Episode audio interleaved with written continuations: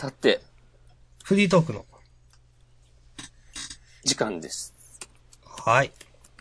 じゃあ、まずはちょっとお便りを。そうですね。まあ、ただ、今週、今週、先週、あの、遅かったんで、ないかなとうん、勝手に思ってますが。そうですね。一応確認します。はい。お、来てるんじゃないか、これは。お、マジっすか。3つ来てますね。あー、マジっすか。うん。じゃあ、まずは、一つ目。はい。一つ目？これは、これ多分今送ってくれたのかな？なんすかねラ。ジオネーム P さんからのメッセージ。はい。アンダー19の遺伝子検査は、病気に強い遺伝子を見極める検査ですよ。無理やり結婚相手を決めるのは、十分非人道的です。優秀な家系から優秀な子供が生まれるというのは、現実世界でもかなり横行している考えだと感じます。住めるとこの制限は明言はされてませんが、それを伺わせる描写は多いですね。1話で職業選択等が制限されると描かれていましたし、個人的には予想してた通りでした。今週のおじいさんは早く日本が強くなって世界征服をするところを見たかったんじゃないかな。おじいさんってあれか、あの、式、5年後、式10年後って。ああ、そういうことか。ああ、式総理じゃなくて。ああそうそう。うん。それは、そう。これ多分さっきそうですのね。あり話を聞いて送ってくれたんだよね、多分。はいありがとうございます。がとうございます。うん。ちょっと貼ってもらっていいですか？はいですよ。そうね。そうそう。ああ、でも、すごいね。これリアルタイムに、こういうレスが来るのはありがたい話ですね。うん。P、ちなみに P さんの P はね、これ絵文字なんですね。あ、そうなんですか。絵文字、でもこれ、パーキングの P なのかな？わかんない。ちょっと待ってね。えー、っと、あ、わかった。はい、じゃあ、明日さん。まあでも、確かにね、それは、うんそれはね、えーっと、無理やり結婚相手を決めるのは非人道的っていうのは、まあ、それはそね。それはそうなんだけど、なんか、もっとひどいことをしないの？っていう。そうそうそうそう。なんだったら別にさ、もう無理やり、もうセックスさせて子供ができるまで、例えば、まあ、なんか他のことをさせないとか、うん。なんか、まあ、ま、前から言ってんですけど、うん、なんか言うほど、その大人とが悪く見えないみたいなのは、うん。うん、あるかな？なんか、なんだろうね、そうそう、そこまで、いや、わかるけど、なんだろうね、少年漫画、ん？ジャンプだから描写をマイルドにしてるのか、うん。なんなのか。もっとさ、描こうと思えばさ、その、さっき言ったこともそうだし、もっとひどいような風にもさ、全然やれそうじゃん。うん匂、匂わして、明言はしないけど、匂わしてみたいなのは、そのもっとひどいことをしてるかもみたいなのはできるかなとは思います。なんかこの、木村祐二先生は、優しい人なのかもね。ああ。どうですか明日さん的には。他の、他の？優秀な家系に対してから優秀な子供が生まれるのは、あの、まあ、ちょっとわかるんですよ。まあでも、どうなんだろう、その、結局、東大に行った両親の子供は東大に行くみたいなのあるじゃないですか。うん。まあでも、その教育がどの程度その、それに作用してくるかみたいな話もあるしな、みたいな。まあ、そう、なんか遺伝子っていうか、その環境の話でしょ？みたいな。うーん、まあ、いや、それがちょっとどうとも断言できないんで、あれだなとは思ったんですけど、まあ、うん、その、なんていうんですかね。まあ、よくその東大の話は結局、教育の重要性というか、そういうの分かってるから、教育にお金をかけれる、あ、まあ、かける、あるいはかけれるからみたいな話ですよね、多分。なのか、まあ、遺伝子っていうのがどうなのかな、とは、まあ、思います。そう。そう、これもなんか、いや、わかるんだけど、この日本統制計画の核にする、核となるアイディアとしてはちょっと根拠が弱くないっていうふうには思うという話でした。うん。僕としてはそういう感じです。あとは、そうですね、その、1話で食用選択と制限されるっていうのは、うん、あの、覚えて一応おります。うーん、そうですね、匂わせるか、っていう、その、住めるところの制限か。うん。うんなんか自分としてはもうちょっと言ってほしかったな、みたいな。なんか、そう、多分僕、ここその、引っかかってて、うん。まあその、あかりと離れ離れ、あかりちゃんと離れ離れになってしまうみたいなのが、うん結構書かれてて、それもなんか、その時も、その、会えないのみたいな ことを結構言ってたと思うんで、うん。なんかちゃんと描いて欲しかったなっていう気持ちはあります。うん。うん。そうですね。あ、でもおじいさんは、おじいさんのくだり、早く日本が強くなって世界征服するところを見たかったんじゃないかっていうのは、うんああ、なんか全然その考えなかったけど、そういうことか。あ、あ俺それ言わなかったっけ？ありましたっけ？言ったような気もする。すいません。うん。はい。わかんない。あれ？この、あのー、P さんのメッセージの最初にさ、はい。えっと、遺伝子検査は強い病気、ん？病気に強い遺伝子を見極める検査ですよって書いてあるじゃん。はい。だとしたら、え、それ、うん。確か、それはどの検査のこと？あの、えっ、と、あかりちゃんが、最初にやってたそう、うんそうです。だから、なんだろう、その、あかりちゃんが連れてかれたのは、その、頭の良し悪しじゃなくて、すごい、なんか、病気に耐性を持ったみたいなだったかな、確か。って考えると、はい。今はさ、あかりちゃんが連れてかれて、連れてかれた学校は、はい。病気に強い高校生が集まってるってこと？いや、あーそれだけじゃないと思いますよ。だから、その遺伝子検査でわかるのの一つのファクターが病気に強いであって、イケメン揃いだとは言ってるし、なんか他の。あかり、あかりちゃんは、その、病、病気に強いステータス担当として連れてこられたみたいなことかな？お。そらくそうです。で、じゃあめっちゃ頭がいい、担当もいるし。うん、うん、めっちゃ運動できる遺伝子の人もいて、とか、んそういうのをどんどん掛け合わせてっていうこと？そう、そういうことだと思いますよ。ああ。こういう、さ、なんだろうね。すごく好意的に考えると、そう取れるみたいな話じゃん、今言ってたのって。うーんと、いろいろ好意的に今までの描写を解釈するとってことですか？アンダーに、ナインティーンの。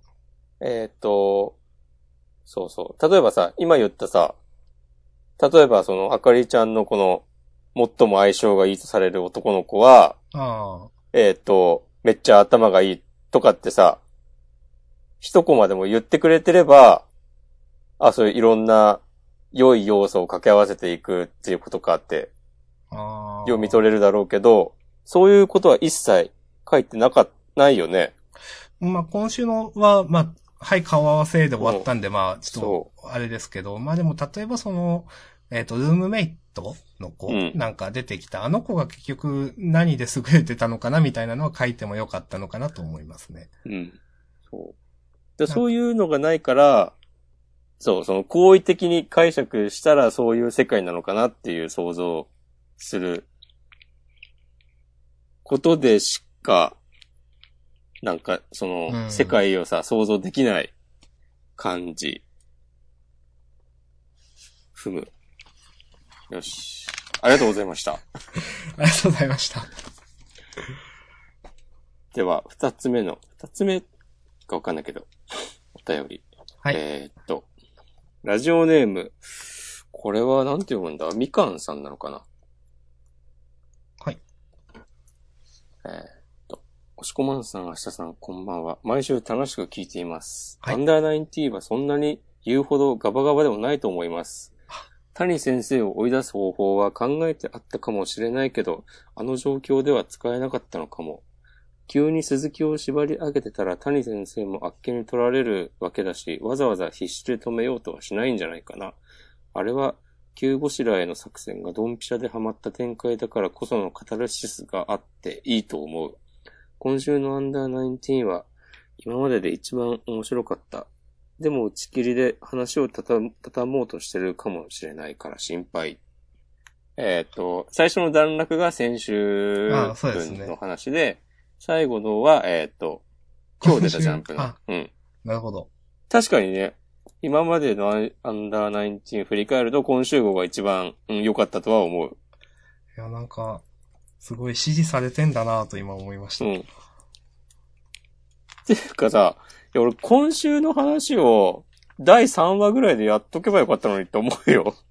うん、まあ、まあ、それは思います。うんずっと、ずっとさ、その、さっきも言ったけど、その、まあ俺もだけどさ、その、いや、大人とそんな悪くなくないってうん。言ってたから、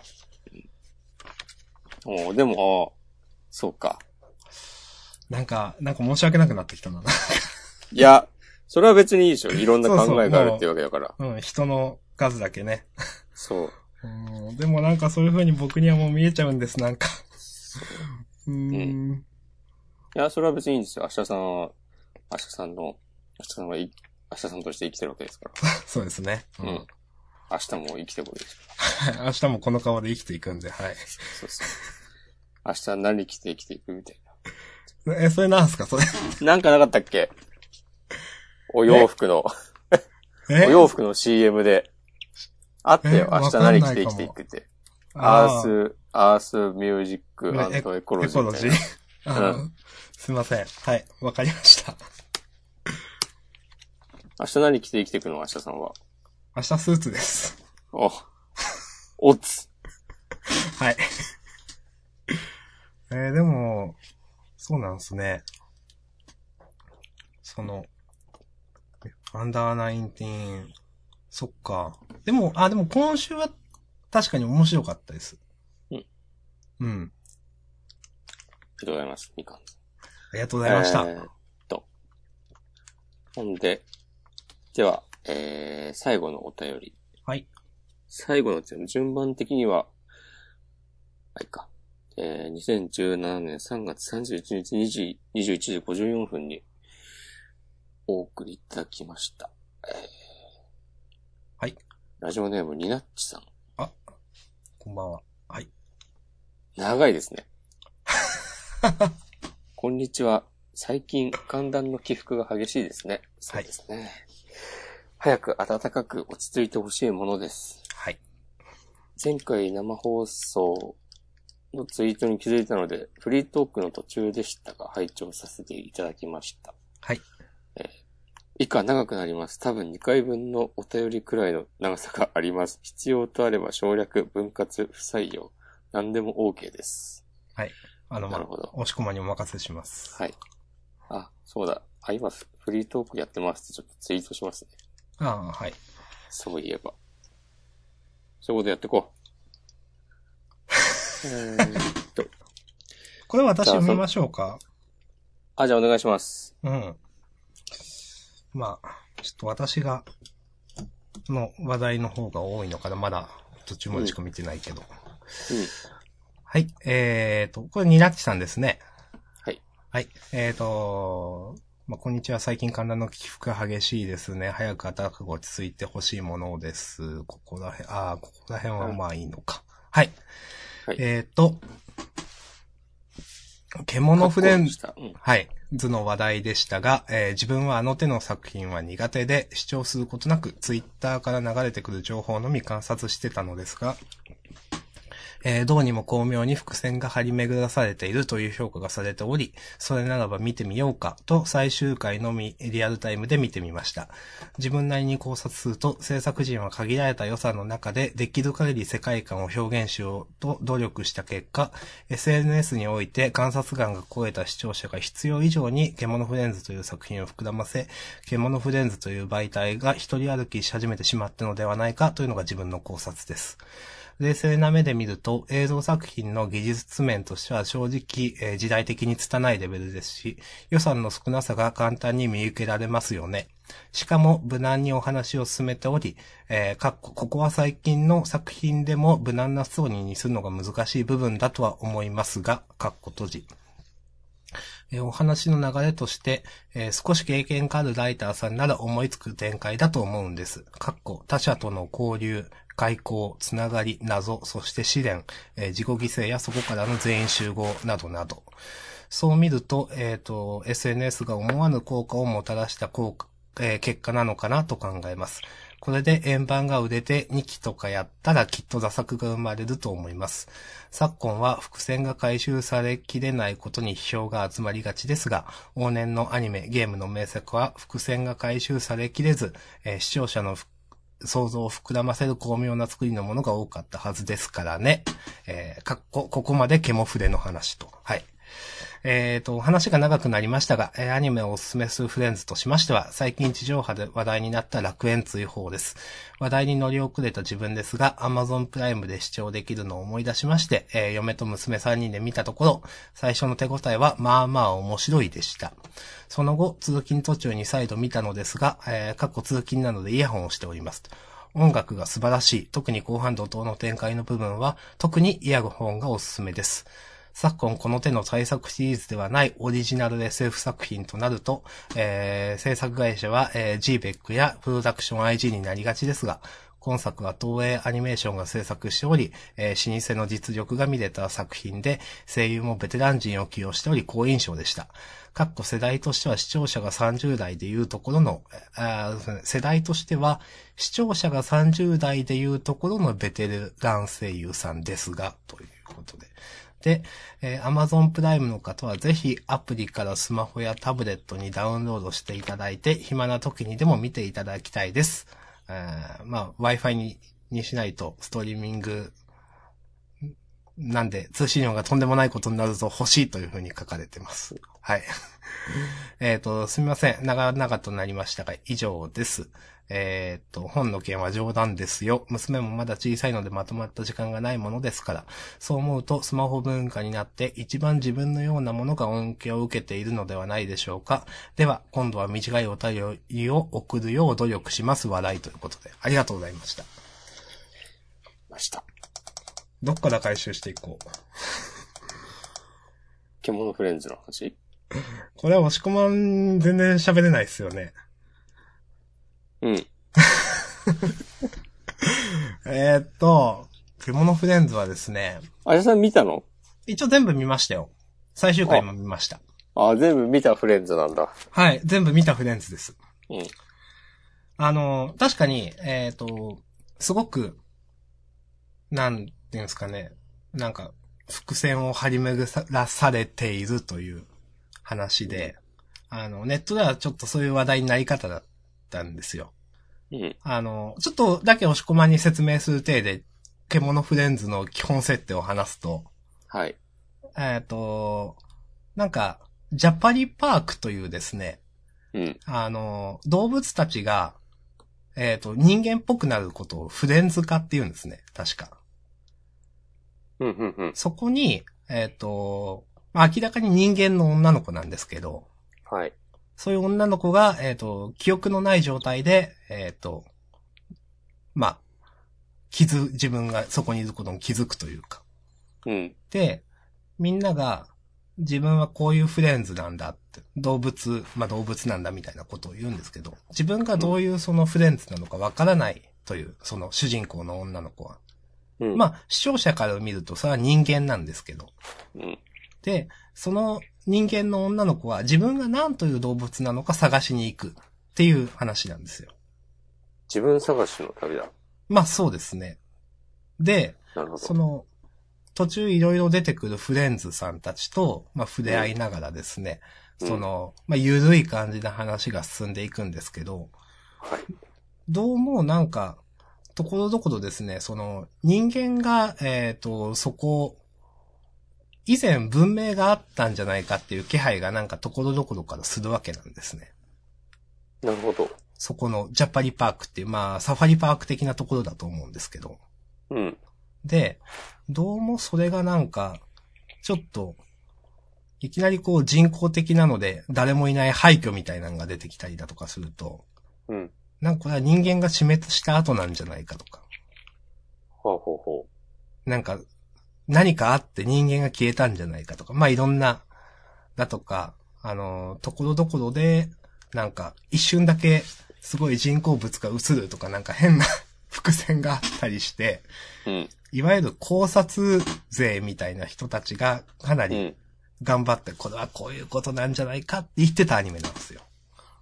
なるほど。だから。そうなんです。この、なんか考察が盛り上がるのは、多分、うんあのーエヴァとかもそうだったんですかね、当時。そうじゃないですか？私その頃オタクじゃないんでよくわかんないんですけどう。ん。うん。まだあんま、あんまってか全然ネットは普及する前だったけど、うん。エヴァンゲリオンの謎みたいな本とかね、うん。出てたからね。まあ、だとか、その、あの、僕はそんな知らないんですけど、あの日暮らしの泣く頃にっていう、うん。あれも、あの、先に問題というか、なんか、えー、さてどうなったのでしょう？みたいな話を出して、何年後とかにその回答編みたいなのを発売するような形式だったりしたんですよ。そうなんだ。はい。で、かなりコミュニティが盛り上がったりして、うん。みたいな話があって、うん。なんかそういう話なんですよというのを一応説明します。なるほど。うん。そして、ありがとうございます。はい。で、そうだな、書いとられることはですね。あちゃさん的には面白かったの？面白かったですけど、うん。なんとなく、その、うんいろんな不穏な雰囲気が途中から確かにあるんですよ。その、例えば、最後その、人間ということが分かった時に、うん。主人公が、うん。そのフレンズの人たちと決定的な仲違いになるんじゃないかとか。うん。うん。うん。例えば人、その人間とそのフレンズ動物たちの間で過去何かがあってみたいなだとか。うん。そういうことを言ってた人もいたんですよ。うん。うん。これすっげえネタバレしてますね、なんか。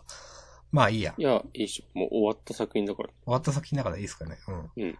いたんですけど、でも自分多分そんな風にはならない気がしてて、すごく、まあ、比較的、まあ、温和な感じの雰囲気で進むんで、うん。なんか言うてその考察の人がいろいろなんか考察してるほど、なんか、すごい終わり方はしないだろうなってなんか思ってたんですよ。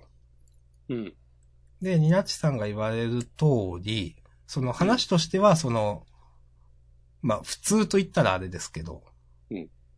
うん。あの、取りた、取り立ててというか、なんかすごい新しい斬新なものでもないんですよ。でも、エンターテインメントとして見るんであれば、僕は楽しく見れました。それはなぜかって、よくわかんないんですけど、うん なんでだったんだろうな。確かに話も、うん、まあ普通だし、CG もすごくいいかっていうと、まあなんか、うん。うん。うん。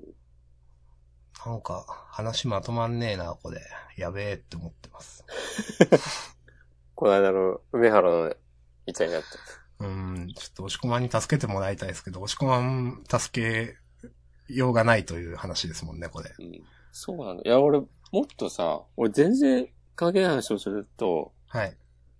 獣フレンズっていう単語を聞いて、うん。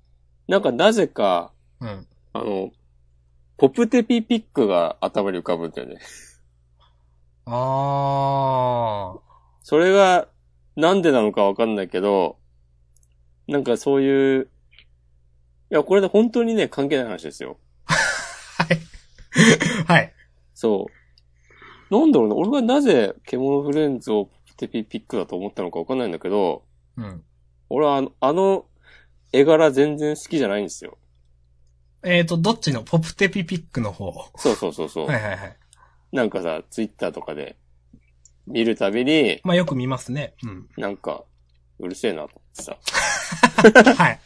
いい印象がなくて、うん。だから、その、その流れで、そう、本当にね、獣フレンズに対しては全く申し訳ないっていう、っていうか、ポプテピピックに対しても申し訳ないんだけど、はい。なんかあの絵柄の、こう、ツイッターでネタになってる感じが、えーっと、嫌だなと思って、うん。ケモンフレンズも、を、はい。そうそうそう、ポプテピピックを敬遠していて、ケモンフレでンズもなぜか、そう、経営してるそう。で、そう、なんで獣フレンズとポプテピピックが一緒になってるのかは、全然わなかんないけど。全く謎なんだけど、はいなんかその多分ね、なん、〇〇はなんとかなフレンズなんだねっていう言い回しが、多分イラッとしたんだよね。あの、でも、話で。うん。でも、もうこれ、そのニナチさん送っていただいた話、すごいわ、わかるんですけど、完全にその、押し込まんの話に乗ると、そのなんか知らんけどイラッとする感じすげえ分かって、うん。もういいよって、すごく思ってたことはあるんですよ。え、それは何？ま、アニメを見てもってこと？で、アニメを見てもです。なんか、見てもなんか、あんまその、君はなんとかのフレンズなんだねっていうのがもうみんな言ってて、もういいかなみたいな。なるほど。うん。だ、あと、その、別に僕はポプテピピック、ポプテピピックでまだ合ってましたっけって僕は不安なんですけど。合ってる。なぜならね、今検索したから。あ、そうですか。ね。うん。その、僕、ポプテピピック自体は嫌いではないんですけど、うん。そのなんかよくわからんけど嫌な感情はすっごくよくわかりますと思って。うん。別の何かでよくツイッターで感じますね、なんか。あんま、それが何だって思い出せないですけど。うん。いうん。や本当にさ、話はそれるけどさ、はい。別にポプテビピックだって、まあ、俺はまずこの絵柄がちょっと苦手だなと思うんだけど、うん。でもまあそれは置いといても、普通に読んだら面白いのかもしんないのに、うん。なんか SNS でよくネタになってるから、もう絶対、こう、見たくないみたいな気持ちになる。うん。なんかたまにあるじゃん、そういうものって。ありますね。はい。なんかさ、ほんとさ、誰も得しないよなって思う。え、でも、得してるんじゃないですか、作者は。してんのかな？だって多分それで、敬遠する人よりも興味持つ人の方が多いんですもん。まあ、そうか。うん。こう、SNS でこう、爆発的にこう、なんか広がったりすると。そうか。あ、さんが冷静なことを言ったな。島根一冷静な男。人語で冷静みたいな、うんなんかいろいろありますけど。島根の諸葛亮孔明。ちょっと言い過ぎじゃないですか、それ。それは言い過ぎだね。はい。まあその、稲地さんいろいろ言っとあえて、うんいやでも、話に、話を戻しましょうん。あのーそうですね。確かにその SNS が効果をもたらしたものなのだとは思います。ただ、なんていうかな。よくその、うーん、なんか、いろいろ、例えば、言われるのが、う。うん。な、なんていうかな、その、いろんな話を、まあ、そんな別にたくさん見たわけじゃないんですけど、この獣フレンズに対して僕、まあ普通に面白かったんですけど、なんかめちゃくちゃこう、うわーってなるほどじゃなかったんで、うん。たまに目についたその、まあ批評というか、のを見るくらいだったんですけど、例えば言う人によっては、その、えっ、と、まあ、はっきり言って映像は、自体は拙いみたいな話、さっきもニナチさん書かれてたと思うんですけど、うん。あの、そうなんですよ。あの、一昔前の CG みたいなやつで、なんか、まあ、拙いんですけど、でも、うんその、まあ、ストーリーというか、なんか、が良ければ売れるんだな、みたいなことを言う人もいれば、いやでもそうじゃなくて、うん。いくら良くても話題にならないと意味がないんだなってことなんだよ、みたいな。うん。この獣フレンズが売れたっていうことは。うんっていう人もいたりするんですよ。でもなんか僕そういうの、まあそうかもしれんけどと思いつつ、うん。なんか本当に、結すごく低予算でやられててっていうのは多分本当そうで、よくうん記事になってるんですけど、うんもうなんか、例えばいろんなことを狙ってとか、でもそんな監督とかは、もうその時その時々で精一杯やって、その結果、結果的にこうなっただけであって、うん。なんかすべてのことは、なんか、あんま自分の中で重要に思ってないんですよ、なんか。うん。獣フレンズに関しては。いろんなこああこういうのが、うん。あの、ヒットした理由だ。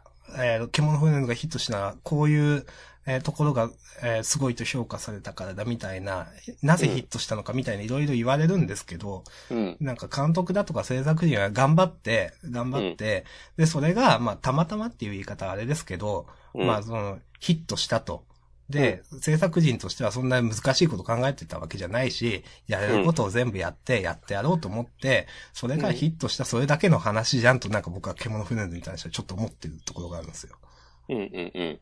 うん。あ例えばこの、まあ、ツイッターとかで、まあ、流行ったうん。のは、うん、ま、その、紛れもない事実だけど、うん、流行らせようと流行ら、えーや、して流行ったわけではなあくて、そそういうことです、そういうことです。たまたま作って、その時々で、こう、精一杯作ったものが、ら、そうそう誰かの目について、たまたまそれがたくさんの人に引っかかっただけでしょっていう。そう。だから、その、獣フレンズがすごいヒットしたからこうだって、なんか、あんまり僕、言えない、言えない気がしてるっていうか、なんかあんまりピンとこないんですよね、なんか。あ。うん、でもそれはさ、えっと、獣フレンズに対してはそう思うっていうこと？うん。そのそうですね。そ例えの狙っ、て、えーやって、はや、その、思惑通り、うんあ、そういうアニメもあたります。ものもうん。過去にはあったけど、獣フレンズは、えーちょっとそういう考察するようなものとは違うんじゃないかなっていう、明日さんは思ううん。というなんか、感じ？うん、考察する分にはいいんですけど、うん。さ、自分はなんかそこにピンとこないって感じですか？なるほど。うん。考察中、オツってこと？そこまでは言わないですけど、なんでそう悪い言い方するんですか？なんだろうね。思考の悪い癖ですよ。うん、まあ、そん、なんか見た感想はそうです。ただそれは、だからその、なんていうんですか、もっと自分の中で、うわ、すごいってなったら、うん。もっとそう、なんかこう、いや、これはこうだからって思ったからかもしれない。結局その自分の感情的に、まあうん面白かったけど、まあ、うん、みたいな感じだったんで、うん。だから、その、そういうふうに思うだけなのかもしれないし。なるほどね。ちょっとわかんないですけどね。うん。うん。うん。そんな感じでしょうか。あ、僕もなんかニコ生で一挙放送とかしてたら、見てくださいって見てみます。はい。はい。そして、楽園追放ですね。あの、ちょっと、私ちょっと見たいなと前思ってたんですけど、なんか、うん。あの、完全に、あの、タイミングを逸して全然見てなかったんで、あの、うんおすすめされたんで見ようと思います、私。もう、そうだ、なんかね、話題になってたのはね、うんなんか記憶にある。なんか、わかんないけど、宇宙船みたいなのに女の人が乗ってるみたいなやつですよね。やたらなんかこう、体のラインが出るなんか、エロいスーツみたいな感じのやつ。そう、なんか女の、女の子がなんかいいケツしてるみたいなの。うん、なんかやた評価ら、をよく見たやたらなんかみたいな、うんなんかそういう、うん、全然中身は知らないんですけど、うんと思います。はい。まあ見ま。す。そして、うん梅原本は冗談ということで、はい、わかりました。じゃあ、わかりました。別の方。よろしければ。はい。うん。いや、まうんあ、あの、短いお便りをよ送るよう努力しますというふうに言われましたが、全然、その、また、長文でも送っていただいて構わないので。ただ、長文を送られたからといって、今回のように、その、拾えないことが多々あるんで、うん。送っていただいた半分くらいしか多分拾えてないんですけど、そのね、内容の。うん。まあ、それでよければお送りいただければと思います。お願いします。はい。うん。お便りは、こんな感じでした。ありがたいですね。いやー、本当に、聞かれてるんですね。いやー先週も言いましたけど。本当に、なんかこういうサイクルができるとやっぱみんな送りやすいんですでしょうね。そうだね。うん。誰も送ってない中で、うん。なんか送るっていうのはあれなんで。うん。先陣を切るのはなかなかね、うん。ありがたい話です。どうでした今週は？今週はね、まあ、つってもという、か、先週というか、やってから3、4日ですけど。うん。うん。なんかあったかな私はその、一応前回、あの、この世界の片隅にを見に行きますとはい。言ってて見に行きました。うん。どうでした？ああ。えー、っとですね。うんなんか、衝撃はありました。うん。面白いとかつまんないの話じゃなかったですね。うん。と思って。というと？なんかその、いや、えっ、と、面白いか面白くないかって言ったら、だったらエンターテインメントじゃないじゃないですか、あれ。ああ。そうかい？そう思うのかい、安田さんは。はい、明日さんはそう思いましたお。なので、うん。面白いか面白くないかっていう物差しったら多分僕は面白くないんですよ、僕は。エンターテインメントとしては。うん。多分さ、うん僕は、なんかアニメというかまあ映画をエンターテインメントとして見るからだし、それを求めてるからみたいなところがあって。うん。だからそう思うんでしょうけど。うん。でも、なんだろうな、例えば、あれを人に、人に勧めるかどうかっつったら、うん。あ、見といた方がいいよって言うんですよ。ああ。多分。だから衝撃はあったんですよな。うん。それは、ああ、じゃあ、なんだろう。でも、あれ、エンターテインメントとしては面白くなかったけど、うん。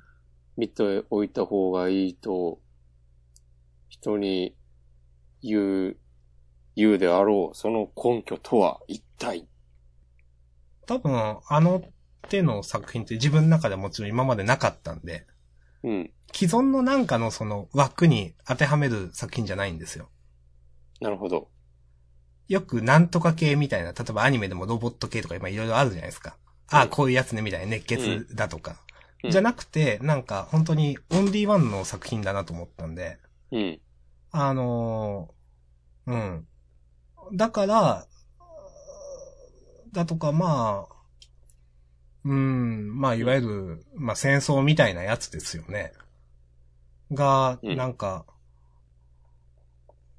わ、いや実際の戦争のとか生活とかわかんないですけど、でもすごく、まあリアルに描けてるんだろうなと思ったし、うんだから、経験として見た方がいいと思いました。ああ、なるほどね。知識、経験、ううんん。楽しむためのものじゃないよねっていう少なくとも。なるほど。うん。だから、人に、うん、その、糧とするためみたいな格好で、いや、見といた方がいいんじゃないみたいな人には勧められるなっていう感じですかね。じゃあもう、なんかちょっと嫌な言い方をすれば、勉強として見ておけ、みたいな。うん、言い方悪いですけど、なんかそんな感じですね、僕は。ああ。俺はなんか、そういうとこもありつつ、はい。なんかでも、単純にアニメーションとして見ても楽しいと思ったんだよね。でも楽しいっていうのはあれだけど。いや、まあまあまあ、わかりますよ。うん。まあ話自体があれなんで楽しいとはちょっとあれですけどね。うん。まあ話自体はきついじゃないですか。うん。うん。なんで、なんかななんか、一瞬、うん。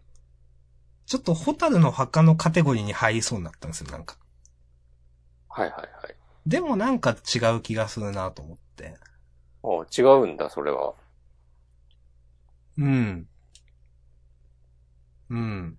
なんか、ホタルの墓のカテゴリーっていうよりもなんか、さっきもオンリーワンみたいな言い方したじゃないですか。うん。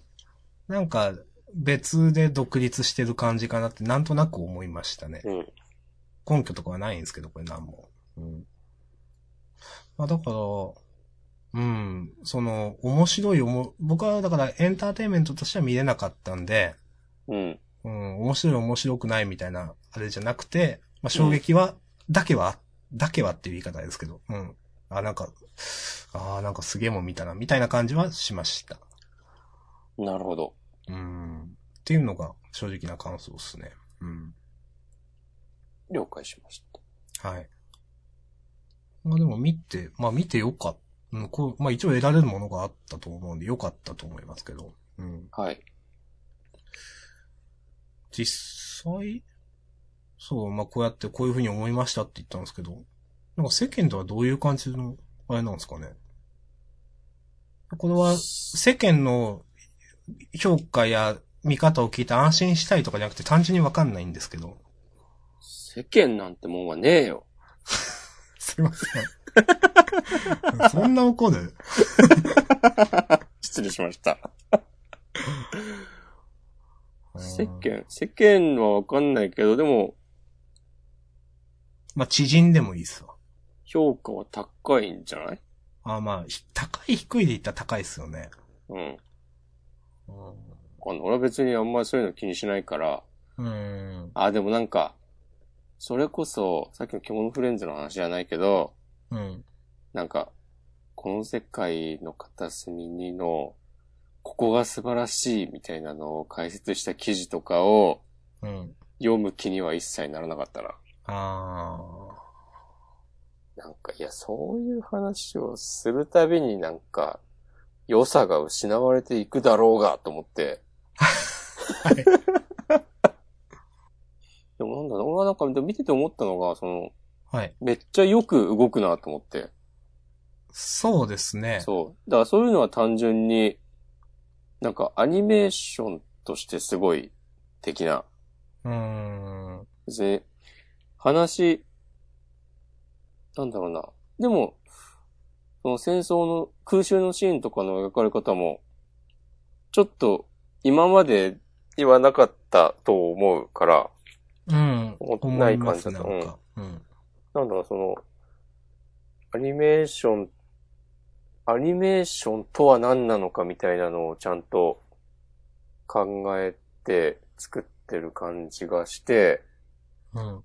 でも、この題材でそれをやるのかっていうのが、うん。ちょっとなんか、監督は頭おかしいんじゃないかなっていう。知らんけど。うん。いや、全然いい意味でね。なんか、原作はい。とはでもちょいちょい違うみたいで、やっぱし。あ、そうなんですか。それについてね、言ってる人とかはいたな。うん。なんか、なんだっけな、例えばさ、えーっと、まあ、俺もまた聞きというか、誰かが言ってたんだけど、うん。あのーもうね全然キャラクターの名前が出てこないんだよね。えっ、と、誰ですか？主ヒロインの子。ヒロインは、えっと、あれ？俺もこの間見たのに。えっと。もうねえっ本当と、ジジイ二人がやってるポッドキャストですよ。えっと、え？え？しっかりして。すずね、すず。ああ、はい。すずちゃんに、えーっと、小学校時代の同級生だった海軍の人がああ、いましたね。はい。訪ねてきてさ、はい。なんか旦那さんが気を使って、はい。あの、二人きりにして一夜を過ごさせるという話。うん。あの辺のとか結構漫画だともっとあるんだって話が。へえ、あ、そうなんですか。そうそう。その、結構省略されてるらしい、そういうの。ああ。それはなんか、あ、じゃあ原作も読んでみようかなって単純に思ったりした。うーん。思ったまま、4ヶ月ぐらい経ちました。買ってこようかな。あの、なんか冒頭の、なんだろうな、カゴに入れられてはい。連れてかれるシーンとかを、また見たい。また見に行こうかな。僕はあの、結構まあ、ドライブするんですよ。うん。で、以前その、押し込まんとジャンダンの、まあ、えっ、と、その時まだフリートークって名前じゃなかったジャンダンの一部分でですね、ちょっとクレに旅行に行きましてね、みたいな話もしたと思うんですよ。してましたね。うん。だからそ、結構、あの、フラッとクレくらいは行くんですよ。うん。ただ、この世界の片隅に見たから、よっしゃ、クレ行ったろうとは思思わなかったですね、と思って。ああ、なるほど。はい。うん。そういう、あれにはならなかったなと思って。そうか。まあ、それ別にいいんじゃないの？はい。うん。うん。うん。まあ、そんな感じでしょうか。見ましたという。皆さんからの、この世界の片隅にの感想を募集してます。そうですね。あの、今更だなとか言わないでください、本当朝ラとかはね、ないですから。うん。君の名はでもいいっすよ。君の名は俺見てないんだよな。あれ、その話、この間しなかったんだっけ？いや、しました。もう見に行くしかないじゃないですか、もしくは。あ、感想をね、くれってことね。ああ、そういうことです、そういうことです。はい。くれというか、ああ、あの、皆さんに、そう、んそうそうそうそう。はいはい。でもなんか、君の名はもうさ、もうほ、それこそ本当に見見に行くタイミングを失ってしまったというか、周りのさ、いろ、いろんな評価とかも ああ、まあ確かに。うん。さ、もう一通りさ、見てしまったか。ら、うん。もう、ピュアな気持ちで見ることができない。うん。それはあるかもしれないですね。うん。最近その、まあ、押し込まんはフリースタイルダンジョンうん見るじゃないですか。はい。それ以外になんか娯楽っていうと何を取ってます？その、摂取してます？まあ僕はそうやってちょこちょこアニメを見てきたわけですけど、最近。うん。なんか、言うて、その、押し込まんの普段の生活ってそんな知らないんで。なんだろうな、マジックやって、あ、そこマジックがあるからな。ゲームは、ゼルダは空いた時間にちょいちょいやってるけど、うーん。ま。だ全然進まないですね。その辺ですか？あとは、昨日、何冊か本を買いました。お、それは？まだでも全然読んでないけど、うん。タイトル、タイトルだけ言うと、はい。ビニール袋のことを失礼しました。えーっと、見なかった映画。うん。これはね、長島優って知ってます？作家の。えー、なんですっけど、聞いたことあるな。長島優。ウルボン小林というペンネームでもそれは、それは知らないな。本を書いてました。あ、漫画の本とか出してるよ。へそれを買って、あとはね、ラップは何を映しているのか。それラップの本ですか？うん。うん。日本語ラップからトランプ後の世界まで。うん。あと昨日買ったのは、日本語ラップのビーコちゃんに、ああ、なんか、それ結構聞くやつですよね。そうそうそう。おい、一巻が、去年、ちょうど一年ぐらい前に出てて、これ二巻出てるの知らなかったんだけど、あっと思って買いあれました。あれ？ちゃんと面白いんですか？ん？面白いんですか？どれ？その、日本語ラップのああ、面白いよ。あ、そうなんですね。むしろね、明日さんくらいのフリースタイルダンジョンとかでラップに興味を持ったけど、うん。で、何聞けばいいの？みたいなうん、人が手に取ると、ちょうどいい。うん、いい日本語ラップディスクガイドとしても優れておりますよ。わかりました。はい。まあ、買おうかな。長島優はググった？あ、いや、まだです。なんか、もういいかなと思ってまししっかりしてくれよ。た。いや、そんななんか、確認されると思わなくて。いや、ただ結構もういいかなとか言うからさ。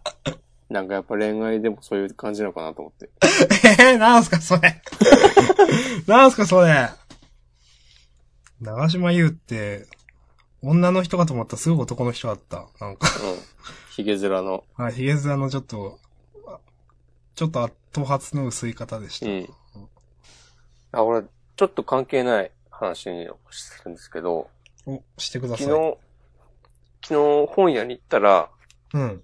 えっとあの、肌圭介ってうーん、ちょっとわかる？作家。最、あ、なんだっけ？あ芥川賞だか取った人。はいはい。あ、あれ、肌圭介って読むんですか、うん。なんか、か、風羽、羽田羽田って覚えてました。うん。はいはいはい。あの、あれですよね。えっ、と、名前忘れちゃった。なんか、スク、スクラップス、なんとか。ビルド。うん。はいだっけ？そうう。ん。はいはい。あ、でさ、一時期さ、すげえテレビ出てたじゃん。そうですね。うん。で、えっ、と、その、さっき言った長島優が、はい。TBS ラジオかな？かなんかの番組で、うん。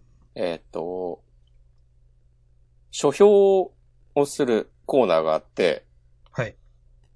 そこで、えっと、この、その肌圭介のことを紹介してて、本を。はい。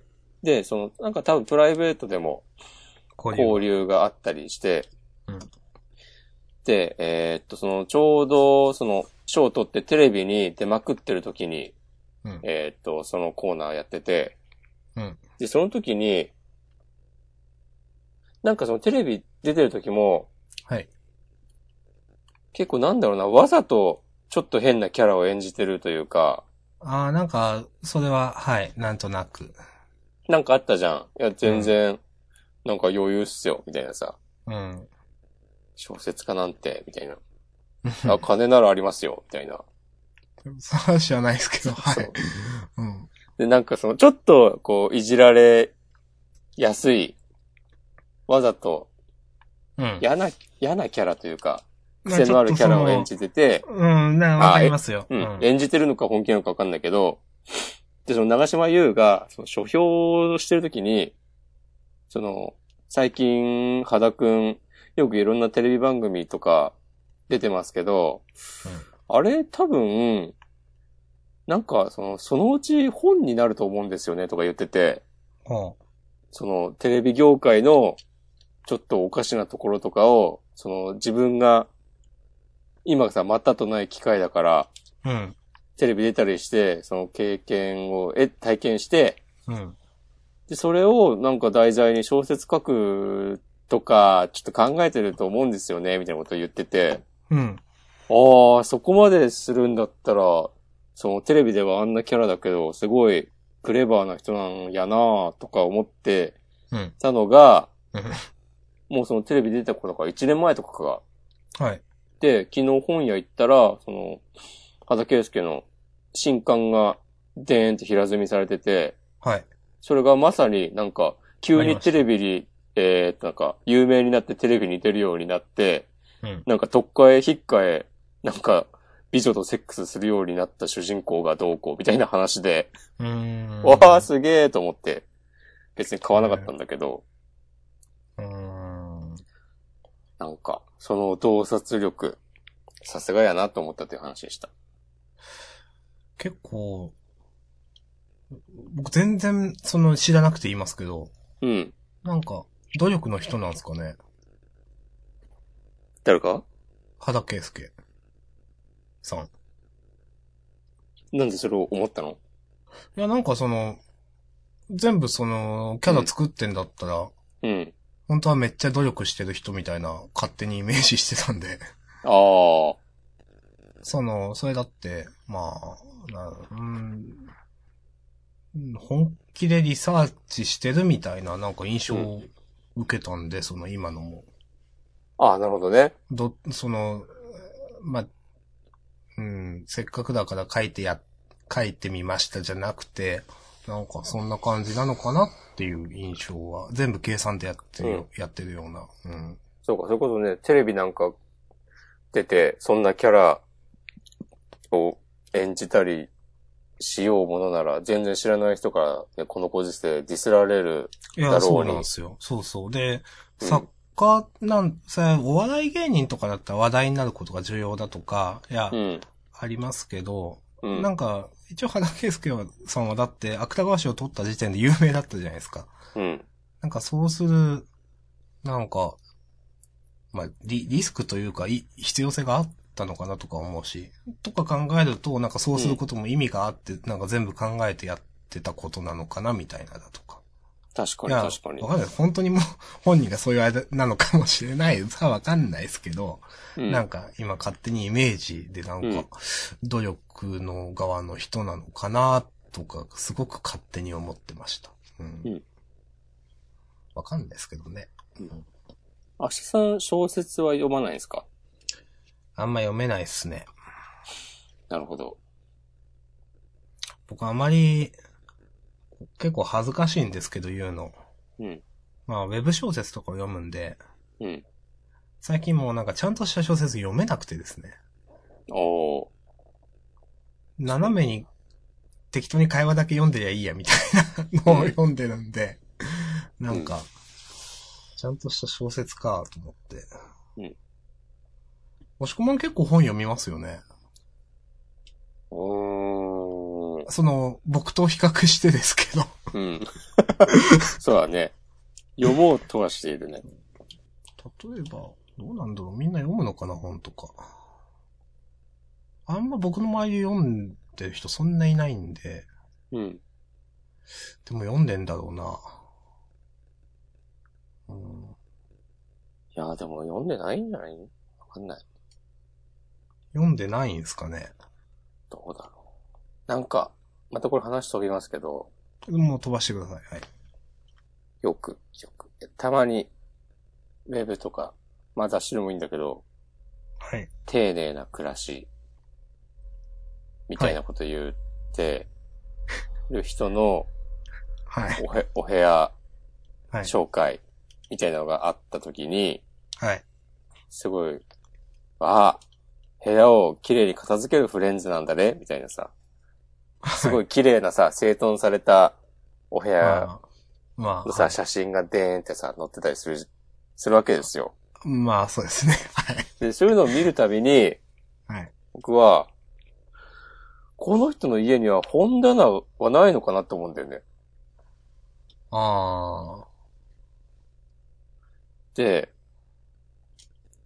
意外と、うん世の人は本棚を置くほど本を買わないのかなって。ー。それは、うん。思います。それこそ、別にさ、うん。活字じゃなくても、漫画でもいいんですけど。うん。そうそうそう。多分そうなんですよね。うん。その、うん。いや、漫た漫画を読むよっていう人でもそんな持ってなかったりするじゃないですか。うん。どうなんだろうその、私、自分の部屋が、まああまり綺麗じゃないわけですよ。うん。で、なんかいろいろ綺麗にしないとなだとか、なんか、あの、世の例えば普通の人っていうのは、もっとなんか、部屋をちゃんとしようと意識してんすかね？その整理整頓というよりも、うん。なんか、えっ、と、例えば何かを飾ったりだとか、うん。なんか、そういうことをしてるんすか？その、統一、統一とも違うか。なんか、デザインというか、なんか、うん、まあ、綺麗にしてる以上の何かをしてるんですかね、部屋に。もうなんかよくわかんねえけど。うん。ああ、例えば、絵を飾るとか？まあ、絵でも、まあ、ポスターでも何でもいいですけど、うん。なんか私そういう世間一般がわかんないんで、まあ自分の部世間なんかね屋、えよ。すいません。まあ自分の部屋そんなはっきり進化してないんですよ。もうなん、もう中、中学生とか高校生とかから多分。ああ、いやまあ、全くしてないことは、進化しないっていうのは言い過ぎましたけど、うんでも別にそんななんか、なんか心がけて、例えば、そうだな、なんか写真を飾ったりだとかしてるわけでもないし、うん。物は乱雑に本棚の上に置いてあるし、みたいな。うん。でもさっき、その、押し込まんが言ったような、その、丁寧な暮らしみたいな、うん。そういう人たちが特別なわけでもないのかなと思って。だから、どうなんだろうね。もう、友人はどうなのみたいな。で、友人の家行くと物がやっぱないんですよ、あんま。あ実際行あ、くと。ないんだ。なかったです。で、なんか、その、例えば結婚したやつの何 LDK みたいなとこ行くと、うん。まあ、その、もちろん寝室とかはわかんないですけど、うん。でもなんか、その、家の4分の3くらいはちょっと見えるわけですよ。ダイニングがあって、みたいなう。ん。で、その中にはなんか、ほほとんど何もないわけですよ。その私物的なものってあんまり。うん。あるんですけど、なんか、例えば CD ラック1個とか、なんか本棚 1, 個とか、うん。これだけみたいな。はいはいはい。うん。だから思ったより確かに本読まないのかな、みんなって。物がないフレンズなんだねって。うーん。案外みんなそうなのかな。うん。まあ、うん。取り留めのない話ですが。いやー、なんか取り留めはないけど疑問は疑問ですよねっていうう。ん。そう、俺はさ、多分周りの友達も、みんな、物を置くフレンズなんですよ、大体。うん。あ、でも、上方さんちはスッキリしてたな。うーん。でも、上方さんがなんかスッキリしてるのは、なんかまあわかるんだよ。なんか、僕の周りは、うん。あんま、オタクっぽいオタクがいないからかな。そうなんだ。うーん。あんまりだから、前も、押し込まんと言いましたけど、うん。なんか、ジャンダンでも確か話しましたけど、普通の話しかしないわけですよ、オタクじゃない。ああ、恋愛の話とかするわけですよ、つったら、うん言ってよとか押し込まんが前言って、うんみたいな。うん。うんいや、それは今、これ聞いてるリスナーもみんな言ってよと思ってるよ。嫌ですよ。うん。言わないよ、そんな。言ってよ。少し前に言ったじゃないですか、なんか。ダメでしたって話。チャレンジしてよ。今、今6人聞いてらっしゃるよ。6人もいるんだ。ほら、みんなね、その6人を代表して、俺が言うよ。言ってよ。うん。まあ、その、やっぱ、例えばね、そのう、ん。すっげえ取り留めねえ話だな、これ。えっと、まあ、もう前も言った話ですけど、なんか、例えば、そういう、よく、まあ、押し込まんとは話をする。いや、こうこうこういう、そのネット回線が変わりましてね、とかなんかう、ん。話も、なんか、いちいち多分1から10まで説明しないとダメなんで、ああ。その、格安シムの話だとか、うん。うん、なんか、まあ、たまにあと何をするかな。うん、だから本当に、あんまり周りに、ふまあ、普通というか、まあ、その人はその人にもちろん趣味があるんでしょうけど、オタク趣味じゃないんで、その人は。うん。だから本が少ないのかな、とか。わかんないですけどね。うん。そうだね、わかんないね。わかんないですね。わかんないですね。うん。はい。こんなとこっすか？こんな感じですかね、今日は。うーん。あ、時間も、そうそう。まあまあねう、ん。そう。まあ、ジャンダンが長かったからもあるんですけどね。まあまあいい時間なんですよ。うんそうね。あ、最後にじゃあ一個さ、はい。その、わかんない話をさせてほしいんですが、はなんかね、あの、こう Apple Watch をつけてて、あ。うん。で、Apple Watch をつけてると、1時間に1回、うん。ちょっと座りっぱなしは体に良くないから、うん。立ってくださいってね、通知が来るのね。うん。っていう機能があるんですよ。うん。トントンって時計が振動して、はいはい。スタンドたまには動けよっつって。そうそうそう。血流悪いぞ、みたいな。そうそうそう。っていう機能があって、まあ、結構うざいっちゃうざいんだけど、うん。うん。俺は割とそれに従ってやってて、うん。で、その、全部ログが残るから、うん。お、今日もいい感じだなっていうのを眺めてるんだけど、うん。で、今日ジャンダン配信中は、うん。えーっと、10時ぐらいからずっと座ってやってるんだけど、うん。なんか、ログを見たら、ちゃんと立ったことになってて、うーん。不思議なこともあるもんだなと思いました。なんか、あいや、すげえつまらんことを言いそうになったからいいや。なんかメンタルは常に立ってファイティングなポーズ取ってるんじゃないですかと思って。あー、絶対それだよ。だと思います。じゃあ僕もちょっと一個わからないことを。明日さんは人の気持ちがわかるフレンズなんだね。はいうん。はい。じゃあ僕も一個わかんないことを言います。あ、いいですよ。母親とですね、うん。この間話しててですね、うん。まあ、何日か前に。うん。あの、まあ、普通に、僕は飯食ってて、なんか一方的に話しかけられるみたいな。うん。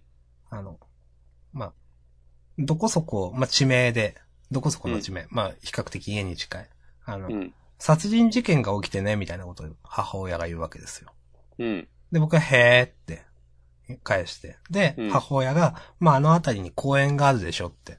ああ、うんまあ、あるね、みたいなことを返して。で、そしたら、そこの駐車場で、うなん、か、夫が妻を刺したみたいな話があったって。う。うんーんって。で、僕は返して。で、まあ、母親が、で、奥さんが110番したみたいだわって。へーって。ああ、じゃあ、奥さん、自分で110番して、でも死んじゃったんだなって僕思うわけですよ、そこで。うん。で、母親が、夫は殺す気はなかったって言ってるんだけどねって。うん、で、その、奥さんがさ、で、なんか、それで、奥さんなんか、一命は取り留めてねって。あれ？ってなって、うん。え、殺人事件ってい、じゃないのって言ったら、うん。未遂なのって言った。そうそう、未遂なのよって言って、うん。何なのって思って。